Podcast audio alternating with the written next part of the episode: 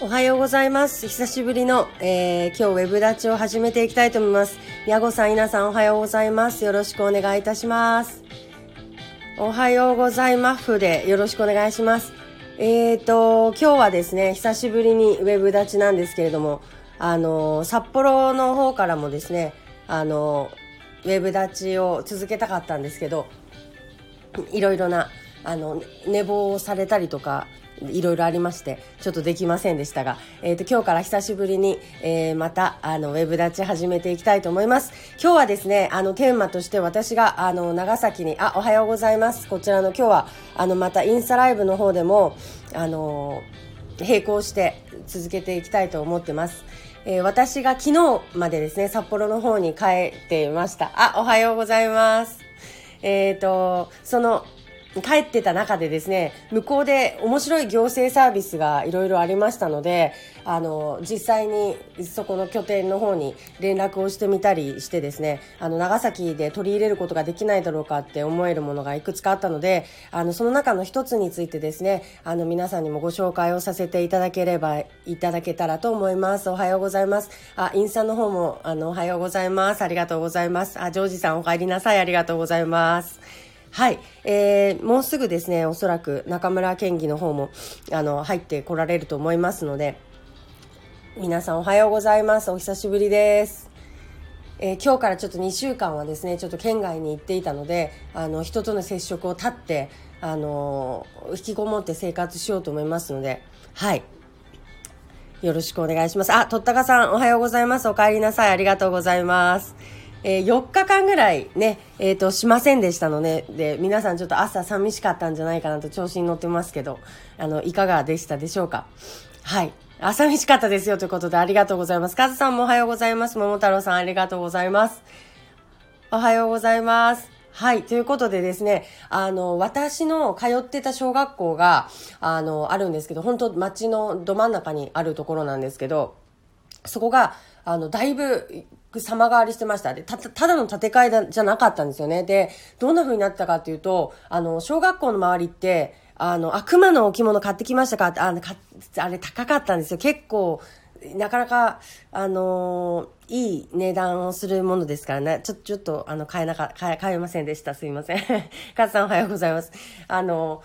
小学校の周りのブロック塀がもう完全に撤去されていて、もうこう、どこからでも人が入れるような状況になってたんですよね。それで、えー、小学校と一緒に街づくりセンターと、あの、町の公民館と、あの、児童館、あの、長崎には児童館ってそういえばないんですけど、向こうは結構児童館っていうのがいっぱいあってですね、あの、誰でも行けるんですよ。あの、登録をしてなくても、あの、入っていって、こう、実際に、なんていうんですかね、あの、登録名簿みたいなのに名前を書けば、あの、ね、誰でも遊べるっていうところで、小さな図書館と少し遊べるスペースみたいなのが併設されていて、まあ多分こっちでいうところの、まあ公民館、えー、地域センターみたいなところかなと思うんですけど、そこの機能が、えー、全部一箇所に集中してたんですね。あ、ジョージさんありがとうございます。元気そうでよかったです。ということで、元気です。全然元気です。はい。それで、えっ、ー、と、児童館と町の公民館と町づくりセンターが入ってるんですよ。で、えー、とりあえずまずまちづくりセンターの方に電話してみて、まあ、どのような経緯で、あのー、その小学校の、と同じ敷地の中に、あの、そうした施設がいくつも入ってるんですかっていうのをか、あの、聞いてみたらですね、あのー、私の小学校が、まあ、建て替えの時期を迎えたっていうのと、もう一つ、その地域にあった、あの、まあ、公民館が古くなっていたっていうのが、二つ、まあ、同時に、まあ、問題としていうか、まあ、課題としてあったと。ということで、えっ、ー、と、札幌市としては、その、異世代交流をもっと広めていきたいっていう、あの、ビジョンを持っていたので、小学校にそうした、こう、まあ、公民館っていうのだと、おじいちゃんおばあちゃんとか他の世代の人たちも来られますよねなので、えー、公民館の施設もそこにくっつけてしまっていろんな人たちがそこに集うような場所を作りたかったとでまちづくりセンターも作ることによって今その地域がどんな課題を抱えているのかとか今こんなことをしていますよとか地域でこんなことをしていますよとかっていうことについてもあの発信をしていくことができると。で、子供たちがいるってことは、その親御さんたちの世代も、えー、自然とそこに集うので、あ、今ってこの地域はこういうことしてるんだなとか、こんな風なことに向かっていってるんだなとか、あの、いうような、あの、街の今っていうのを、ちゃんと全ての、全てというか、あらゆる世代の人たちが、そこに集う人たちが把握することができるんですよって言われるんですよね。で、あ、なるほど、それは本当にそうだなと思って、で、ただ、その私がやっぱり気になったところは、その、ブロック塀をなくすことによって、あの、昔ね、やっぱりこう、痛ましい事件が小学校で起きたこともありますから、その、セキュリティのところがすごく心配だなっていうのがあって、あの、誰でもこう入れるっていうことによって、その、ね、危ない人たちが、あ、おはようございます。皆さんありがとうございます。お久しぶりです。はい。えっ、ー、と、皆さんが入れることによっての、あの、セキュリティの部分だけはちょっと怖いなっていうのは、まあ、ちょっと投げかけさせていただいただいたんですよね。ただ、うちの小学校はもうすぐ隣にですね、あの、交番があるので、まあ、ちょっとそこは、まあ、常駐してるような形なんですよね。学校に、もうほとんど、その、警察が常駐してるような、まあ、面積の中でこう、面積っていうか敷地の中で全部があるのでだから、まあ、成立するのかなっていう気はしました。ただその例えばその人ど、えーと、子供たちだけじゃない、えーと、その多世代の人たちが集うような時間帯になった時にあの地元のまあ、警察の方々、派出所からちょっとこう、チロッと来てもらうっていうこととかは、あの、可能なのかもしれないなって思いました。で、今ですね、あの、ちょうどお、はようございます。よろしくお願いします。あの今ちょうどあの私の息子が通っている小学校があの長崎の駅前にあるんですけれどもあの統廃合の問題を抱えていてこれからその、まあ、もう今1クラスしかないんですね各学年。で、まあ、これから必然的に学校をなくしていくしかないんだということで、まああのまあ、長崎市の方からは話をが来てるんですけれども街のど真ん中でこの先どういうふうにあの場所をあの生かしていくのか活用していくのかっていう今後のビジョンの話し合いもないままにとにかくなくしますからっていうようなちょっと乱暴な話なんですね。で、えーとやっぱり地域って学校があってこういろんな方たちが加わっていってっていうところがあるのでこう皆さんもご存知の通りやっぱり学校がなくなると地域が痩せてしまうって言われているんですよね。なのでその学校を簡単にやっぱりなくすわけにはいかないと。で特に私の学校の場合にはその自治会の方たちがとても一生懸命あの学校行事にも参加されていたりあの自治会の皆さんとのおじいちゃんおばあちゃんたちとのつながりがすごく強いんですね。だから特に地域の人たちが学校をなくしてほしくないっていうのをすごく強く思っておられるんですよね。だからそこを対決姿勢でそのどうこうしていくっていうのではなくて新しい会っていうのをやっぱり求めていかなきゃいけないんだろうと思うんですよ。なんですけど、なかなかそこが、その、できず、もう、決ま、決まりきったこの、答えに向けてやっていきますので、っていうような、その、感じにしかなってないところがすごく残念だなと。これは、あの、その、辺境の地域というか、まあ、あの、ね、あの、本当にこう、児童数も、住民の数も減っていってっていう地域にある、学校の統廃合の問題とはちょっと違う、のかなって種類が違うのかなって私自身は思っていて街中でその多くの人たちが、まあね、いろんな関係人口のそれこそ多い場所の大きな、まあ、土地なわけですよね。でそこに子どもたちも集まっていてで、えー、いろんな方たちも集まることのできる場所においてそのじゃあなくします。その後のビジョンは分かりません。とりあえず危ないんでやめますっていうのだと面白くない。まず、まず先に面白くないっていうのが一つとなので。えー、とそれとやっぱ今言ったようにその地域が痩せてしまう地域の人たちのつながりがなくなってしまうことへの懸念に対してのフォローがなってないとか、まあ、いろんなやっぱりねあの問題があると思うので新しいいアプローチの仕方を模索していきたいなと思っていて、今ちょうどその、えっ、ー、と、自治会、連合自治会の方と、えっ、と、前の校長先生と、あと、えっ、と、地元商店街の方々と今つながりながら、あのこちらの方でも一つ何かこう、こんな風にやっていったらどうなんだろうっていう案を出していける、あのまあ、なんていうのかな、まあ、自由に発言できるその場所を作っていこうと今動いてるところなんですね。はいなので、えー、そういう意味でその小学校を小学校っていうただの学びの場だけではなくどんな風に生かしてるのかなっていうのはちょっと日頃いろんな、えー、ところの地域でどんな活動してるのか気になってたんですけど特に、あのー、今回自分の母校があそういう新しい試みをしていて札幌市の中でも一番最初にその施設ができたんですよって言われていてでもちろんそのビジョンとはまた別で現実はまた別でなかなかうまくいっていないところも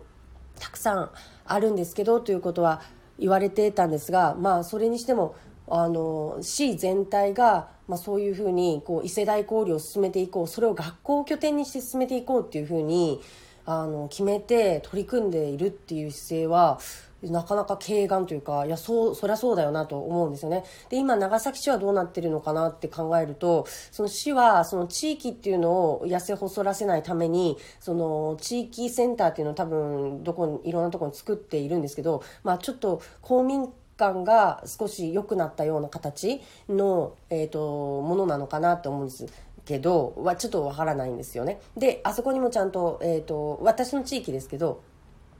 図書館があって図書室があってであとはその皆さん太極拳やったりとかいろんな、えーと、活動をしたりするあのスペースがあってそこを時間貸ししていくみたいな感じなのかなと思うんですけど学校の学生さんとかやっぱちっちゃい子とかやっぱりなかなか行かないのかなって思うんですよねどうしてもね。だからそのやっぱりその世代の上の人たちで、えーと、お昼間からずっとその辺にいらっしゃる、えーと、ご高齢者の方々がメインで使われるから結局躯体そのものが新しくなって誰かが常駐してるようになったというだけでやっぱり公民館なのかなと思うんですよね。だから交流とかっていうところに対してもうちょっとその突っ込んでやっていけるような仕組みが仕組みっていうか仕掛けが、仕掛けが整っていなかったのかなと。っていうか私今ずっと喋ってるんですけど、いつまで経っても中村健議が入ってこないんですけど、これは何の、あれ、仕打ちなんですかね。なんか一人で頑張ってる人みたいになっちゃってるんですけど、えっ、ー、と、さっきあの5分後に入りますって言われたんですよね。すごい一生懸命今あの、時間をつないでるっていうのすごい分かってくれますか？めちゃめちゃ喋りたいことがある人みたいな風に映ってるかもしれないんですけど、全然そうじゃないんです。いや、喋りたいことあるんですけど、これはちょっとこう、コールレスポンスをしながら、あのー、話を進めていこうと思ってたことなんで、あの、なんかすごい主義、主張の強い人みたいな感じになってるんですけど、そうじゃないんですよ。ありがとうございます。すいません。いやいやいや、ちょっと、ちょっと待てと。これはちょっとどういう仕打ちかなと思いますので、えっ、ー、と、いい加減に入ってきてくださいとちょっと。えーと、一言言ってみたいと思います。いや、でも本当にですね、今みたいに、こう、地域が変われば、全くやってること違うんだなっていうことで、あの、どうしてもこうね、自分の街のことしか見えなかったりとかするので、まあ、できるだけね、面白って、面白くないんですよ。全然入ってきてくれないんで、あの、あれなんですけど、あのいろんなやっぱり地域の取り組みは勉強しなきゃなと思ってるんですよ。で例えばなんか、えーと、この全国都市、えー、全国都市の特色ある施策集とかっていうのとかはあってこれも結構すごいんですけどこういうのをガッバー見てこれなんて相当私読み込みましたけどもあの他県のこととかは他市のこととかは結構勉強してるつもりだったんですよね。だけど意外とやっぱり知らないことって多いんだなと思ったんですよねだからポッと行ってみて何やってるんですかって言ってこう問いかけて知ってみるとすごく新しいことに出会えたりするんだなってことがよく分かりましたえっ、ー、と、とったかさん、立地も悪いから子供は行かせられないですね、公民館は、ということで。ね、なかなか公民館は、どういう時に行くところなのかっていうのがちょっとイメージとして湧かないですよね。なんかこう町内会のなんかくじ引きとかわかんないですけど組長会議とかなんかそういうところで大人の人たちが夜仕方なくゾロゾロって集まるようなとこみたいなイメージしかないですもんね。稲さん、街中の N 小学校の話はじっくり聞いてみたいということで、あ、ありがとうございます。そうなんです。ぜひちょっとじっくりお話ししたいんです。今ちょうどコロナでこうバタバタ出てた時だったので、まだあの地元商店街の方たちとあのあのこれからつながっていこうっていう時ではあるんですけどあのあれです。あレノンさんもこちらからもありがとうございます。あの私がいつも、えーと、あそうです、えー、中島社長にご紹介いただいた、えー、長崎大学の経済学部の山口淳也先生。えー、街づくりとか本当地域づくりっていうのを本当にもうフィールドワークでもう足で、えー、学ぶ先生というかかなりハード学生さんにとってはもうあのすごく大変なんだと思うんですけど本当に実地の学びをされる先生ででこう軸をめちゃくちゃ持っていらっしゃるのでまずぶれないんです発言とか考えが。であのなんか迷った時はやっぱり山口先生にどうですどう思われますかっていうのをすごく聞くんですけれどもその山口先生も、あ、私がこう小さい頃からは、えー、公民館でお祭りの準備とかします。確かに、お祭りの準備とかはされますよね。その本当にその地域の、えっ、ー、と、人たちのための、まあでもお祭りの準備はあの私も戸町ってところに住んでるんですけど戸町くんちとかはなんかされてますよねだからその他の以外の時に、えーと、多世代があの絡んでいけるような、えーと、ことっていうのがまあ、いくつかイベントとしてはね多分あるんですよね。お祭りだとかあとあのイルミネーションの季節っていうのはみんなで準備したりとかあのしてるのであの古民館でバーベキュー。あなるほど。あの夏祭りとかもねなんかしたりとかするんですけどだからそういうイベントイベントなのかなって思うんです。だけど、そのイベントイベントで、その年何回とかでお話ししたり交流するっていうのももちろん大事だし、それはその単発イベントとして、えっ、ー、と、準備しておくべき仕掛けだと思うんですけど、あの、普段の日常からその接することができる場所っていうのもまた別に持っておいた方がいいんじゃないかなっていうふうに思っていて、そういう意味で今回のその街づくりセンターと、センターにはね、えっ、ー、と、市役所の人が常駐してますでしょ？でその、まあ、公民館があって小学校があって児童館があってで学童はないんですけどそう学童がなかった。でその代わり塾とかも全部そこでやるんですって。習い事とかも。すごい便利だと思いませんか？あのいろんなところに行かなくても学校から終わったらスライドしてそこで塾の学びができるんですって。で民業を圧迫しないようにそれは地域の、えーと塾の方たちが入ってされるんですって。いやす素晴らしいあの仕組みだなと思ったんですよね。だから現実問題なんかいろいろ出てきはするんだと思うんですけどあの今後その地域の小学校を新しくしていくっていうのを考えた時にその仕組みをもともと仕掛けをそこにぶち込んでおけるっていうか言葉遣い汚くてすいません。他に適切なものがなかったんです えっとその建物の中にも仕掛けをね多世代が交流できる仕掛けがもう入れ込まれて状態で立てちまえっていうことですよね。だからやっぱそこまで考えて立ててほしいですよね。せっかくお金かけるならっていう。はい。あ、中村大輔さん。すいません、中村大輔さん。あの、ちょっと無視していた形に。あ、おはようございます。あ、すいません。いやだいぶすいませんですよね。もう20分過ぎた感じなんですわかりない。ちょっとごめんなさい。あの、朝緊急の会議が入りまして、ちょっと新聞の朝の、えっ、ー、と、ちょっと一面。はい。まあ、なんかそういう感じ、こう、あ、今ちょっとブチッと切れまして。切れましたよね。はい。ちょっとすいません。朝の、ちょっと新聞の一面で、ちょっと、あの、衆議院選挙が大きく動きそうなので、緊急の会議をしてました。すみません。はいはい。あ、そうですね。これから衆議院選挙も迎えますので、まあ、あのー、今一生懸命その札幌の、あの、まあ、中村県議にはお伝えしましたけど、そのいろんな、えっ、ー、と、機能を持った小学校が建てられているっていうお話をちょっとさせていただきました。はい。あ、塩ですね、だいぶ対応が。はいって終わらせていただきましたけれども、ありがとうございます。ありがとうございます。まあ、結構大事な話させていただいてたかなって、私としては思ってたんですけど、はいで終わったっていう。残念ながら。あ、で、一応その、あのーいや、ちょっとまたあのー大体話は、あの、え、あの、伺ってます。あ、そうです。ままあね。はいはいはい。はなので、えっ、とに、ね、えっ、と、駅前での活動についてもね、あのーぜひお話を伺いたいという方もいらっしゃいますので、これはもう少しちょっと進んでから、あの、ぜひね、あのーお話できるような、もうこんな感じでいきますみたいな、あのバーンってローンチ、ローンチできるようなね、話にしたいと思ってますので、ちょっとお待ちいただけたらと思います。はい。そうですね。まあ、なんか、何なんでしょうね。その他の自治体でうまくいってて、うん。でできてないっていうのが、確かにそういうのって、まあ、たまにこうね、話題に出てくるんですけど、なんかもう、相当前からコンセプトがずれてたんですかね。だからもう今更なんか、うんこんなお金かけれんよっていう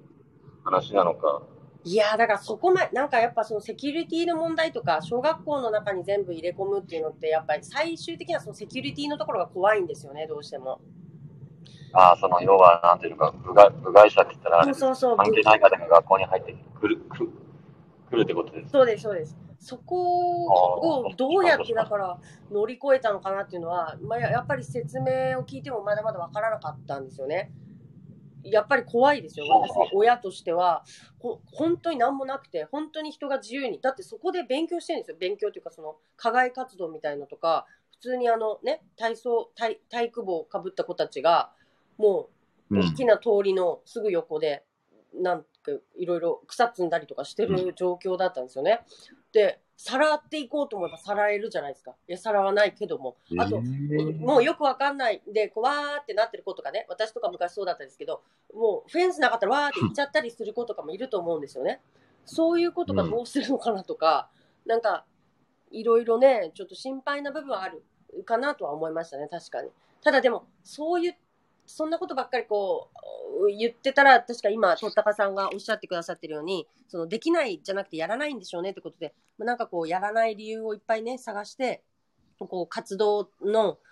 可能性をこう、狭めてしまうような展開しかできずにいるのかなというところはね、あるかもしれませんね。うん。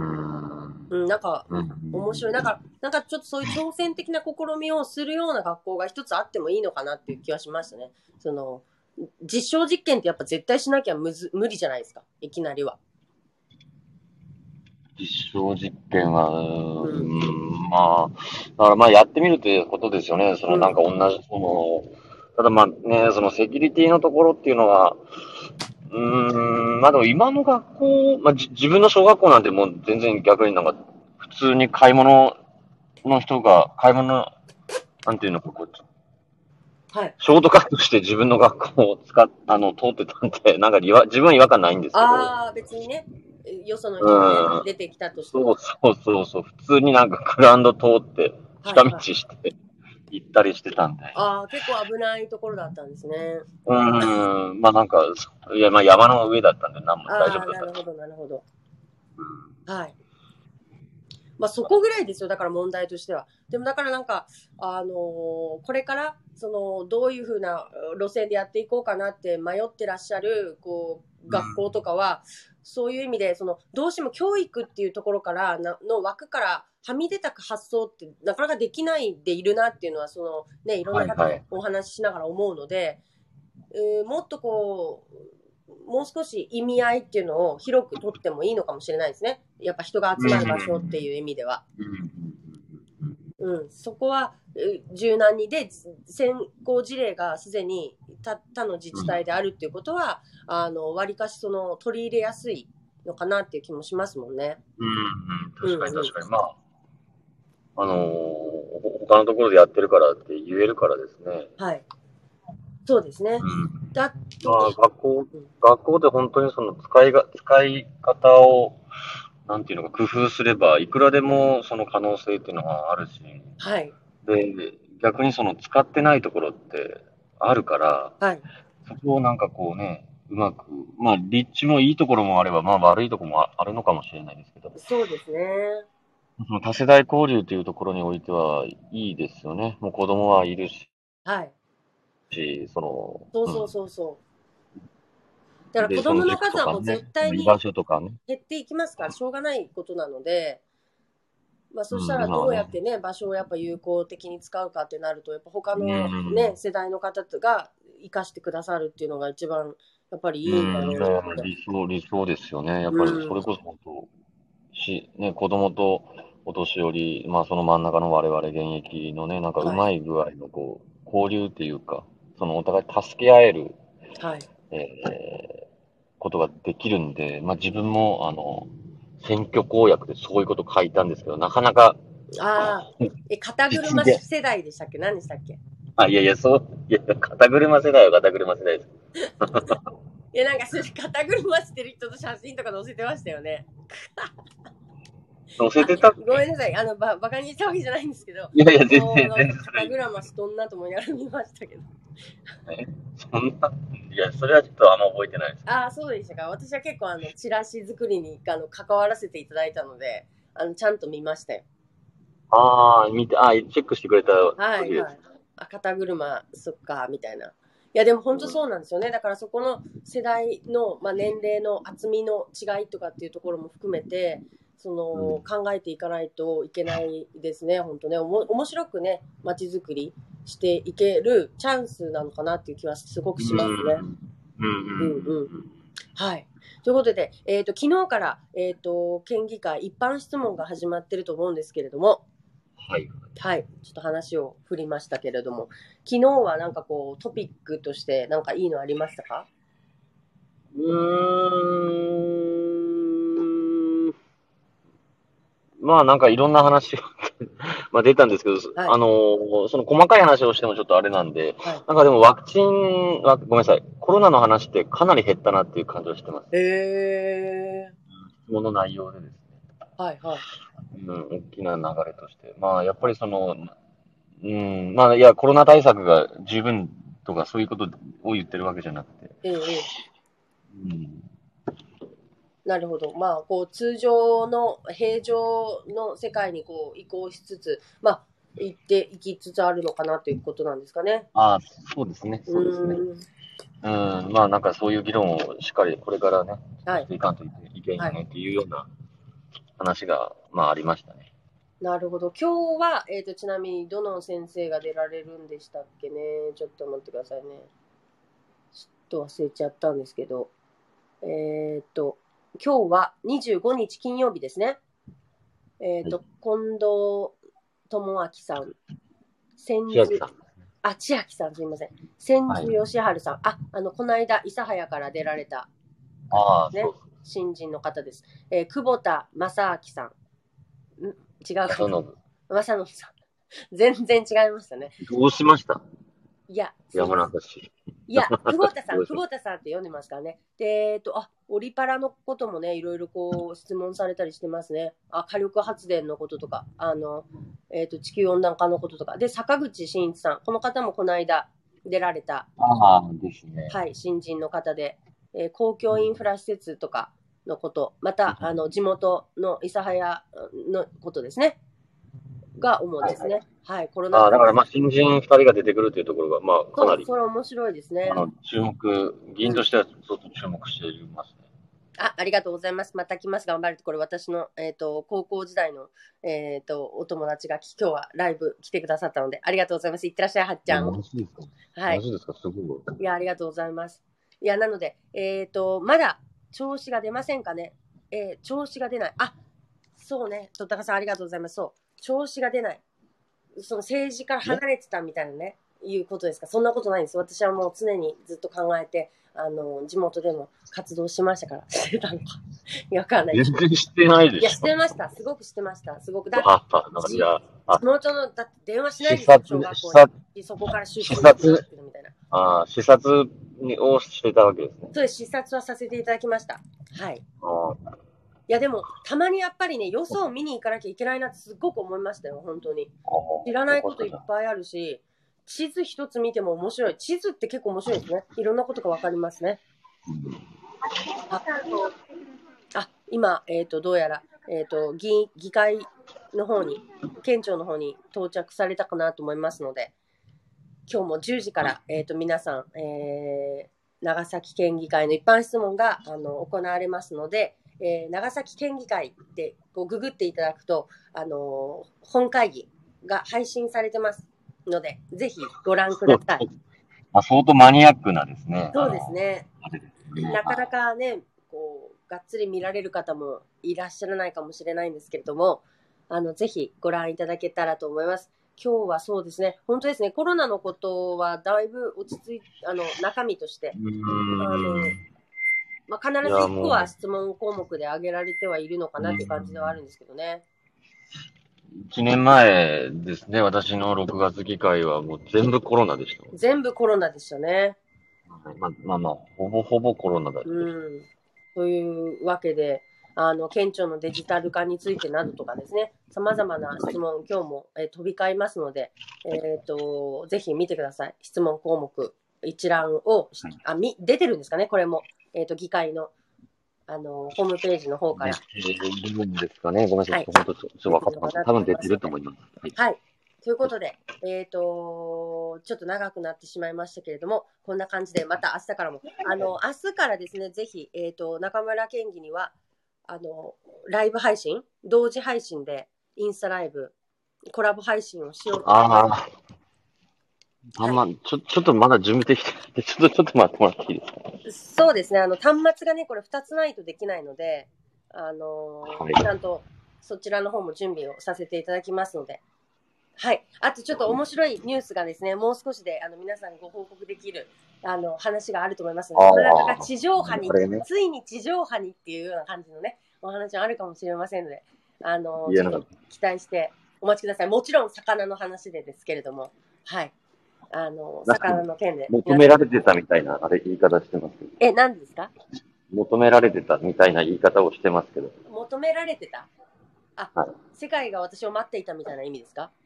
そうそうそうい。や、それはないですよ。いや、今、あないですよね懸念してるのは、やっぱりこう、本当に地上波に乗るのかなっていう、大丈夫あなのかなあ、っていう心配、やばい、やばいですよい。や、やばいです。心配です。もう、ただ、ただそれだけです。心配です。うんはいじゃあちょっともう、すみません、着きましたんで。、はいはい、ありがとうございます。ということで、また、あの、明日もよろしくお願いいたします。皆さんもいってらっしゃい。ありがとうございました。これどうやって切るんでしたっけ？あえて。はい、お疲れ様でした。